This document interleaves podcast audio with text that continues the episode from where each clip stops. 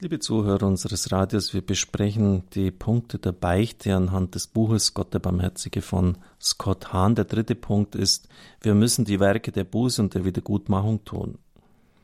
Wenn wir die Lossprechung empfangen haben, verrichten wir die Buße, die uns der Beichtvater auferlegt hat. Sie kann in einem Gebet, in Werken der Barmherzigkeit, in einem Opfer oder freiwilligem Verzicht, etwa im Fasten, bestehen. Die Buße sollte der Art und der Schwere der von uns begangenen Sünden entsprechen. Nicht selten haben es die Priester, habe es auch ich mit Frauen zu tun gehabt, die abgetrieben haben. Und wenn man dann sagt, gehen Sie in die Bank und beten Sie an Ave Maria, würde das der Schwere dessen, was geschehen ist, nicht entsprechen. Und deshalb bitte ich, um nur mein Beispiel zu nennen, fast immer darum, die Patenschaft für ein Kind in Afrika, das sonst keine Chancen hätte, auf Bildung, auf gesunde Ernährung zu übernehmen. Und das ist, wie gesagt, nicht nur einmal vorgekommen, sondern schon öfters.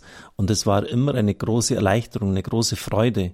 Ja, damit kann ich Leben wieder spenden, was ich selber zerstört habe. Also man merkt, die betreffenden Personen wollen gar nicht jetzt mit irgendeiner Kleinigkeit abgespeist werden, sondern sie sehen, sie brauchen etwas, was dem, was sie getan haben, entspricht. Scott Hahn schreibt, wichtig ist, dass wir die Buße so gleich tun, damit wir es nicht vergessen. Wenn wir es vergessen, bleibt zwar die Absolution gültig, doch wir haben eine günstige Gelegenheit versäumt, geistlich zu wachsen und vielleicht dazu manchmal sogar noch eine lässliche Sünde begangen. Da unsere Sünden eine Beleidigung des allmächtigen Gottes darstellen, können auch die kleinen Bußwerke, die wir verrichten, dieses Vergehen nicht wirklich wieder gut machen. Ein Vergehen ist ja umso schwerwiegender, je höher gestellt die betreffende Person ist, um einen Vergleich aus dem zivilen Bereich heranzuziehen. Es ist nicht das gleiche, ob sie mit ihrem Nachbarn streiten und gegen ihn handgreiflich werden, oder ob sie gegen den Präsidenten ihres Landes tätlich werden. Im ersteren Fall können Sie sich eine Beschwerde oder Klage einhandeln. Im letzteren müssen Sie mit einer Gefängnisstrafe rechnen oder in bestimmten Ländern, denken Sie etwa Nordkorea, werden Sie sogar erschossen. Niemand aber besitzt eine größere Würde als Gott. Sie ist unendlich. Deshalb können wir unser Vergehen gegen ihn nie wirklich wiedergutmachen. Jesus Christus jedoch kann ersetzen, was uns fehlt, und er tut es durch das Bußsakrament. Tatsächlich ist das der Grund für das Sakrament.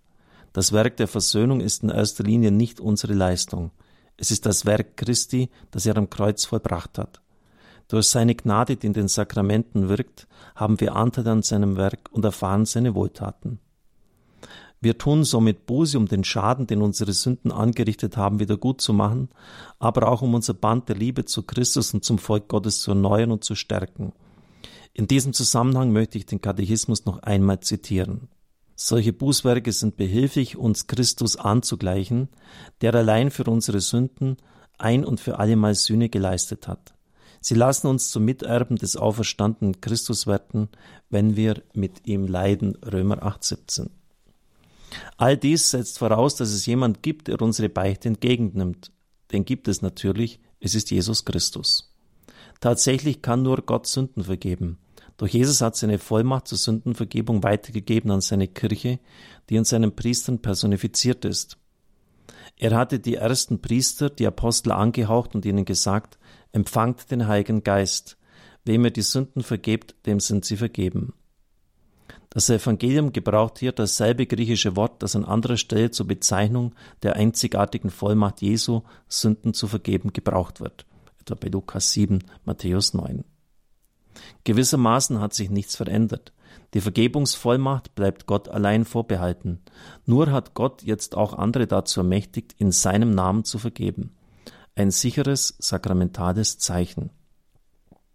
Durch den Priester vergibt Christus den Sünder und führt sie durch ihn auf einen Weg, ihre Sünden bei Gott wieder gut zu machen.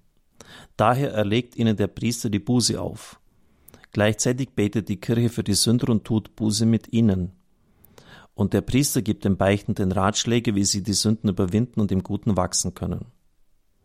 Das wichtigste Tun des Priesters besteht darin, die Worte der Lossprechung zu sprechen.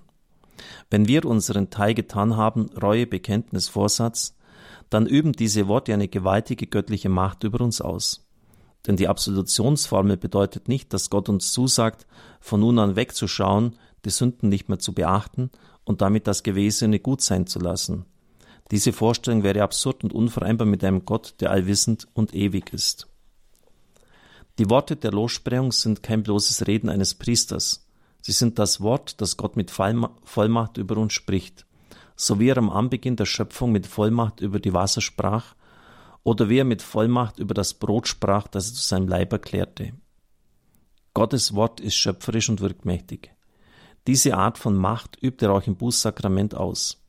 Etwas erschaffen heißt, etwas aus nichts hervorbringen. Mit den Worten der Lossprechung bringt Gott uns neu hervor, als würden wir eine neue Schöpfung. Als König David betete, erschaffe mir Gott ein reines Herz, das war nach seinem Vergehen mit Bathseba, da meinte er, was er sagte. Und seinerseits hat Gott versprochen, solchen Gebet zu erhören. Ich schenke euch ein neues Herz. Ich nehme das Herz von Stein aus eurer Brust und gebe euch ein Herz von Fleisch. Ezechiel 36, eine ganz wichtige Stelle. Diese Macht zeigt sich besonders deutlich, wenn jemand eine schwere Sünde beichtet. Vergleichsweise ist ein solcher Sünder toter als Lazarus, der vier Tage lang im Grab lag. Eine Todsünde ist auch ein beißender und scheußlicher Geruch, vergleichbar dem eines Leichnams. Ihre Folgen binden uns an Händen und Füßen, wie die Binden den Leichnam des Lazarus, und hindern uns daran, Gutes zu tun, Liebe zu erfahren und in dauerhaftem Frieden zu leben. Doch all dies ändert sich mit den Worten der Lossprechung. Wenn ein reuiger Sünder sie vernimmt, sollte er nicht weniger fassungs sein, fassungslos sein als jener Tote, der auf einmal Jesus rufen hört, Lazarus, komm heraus. Die Sünde ist ein größerer Tod als das Ende körperlichen Lebens.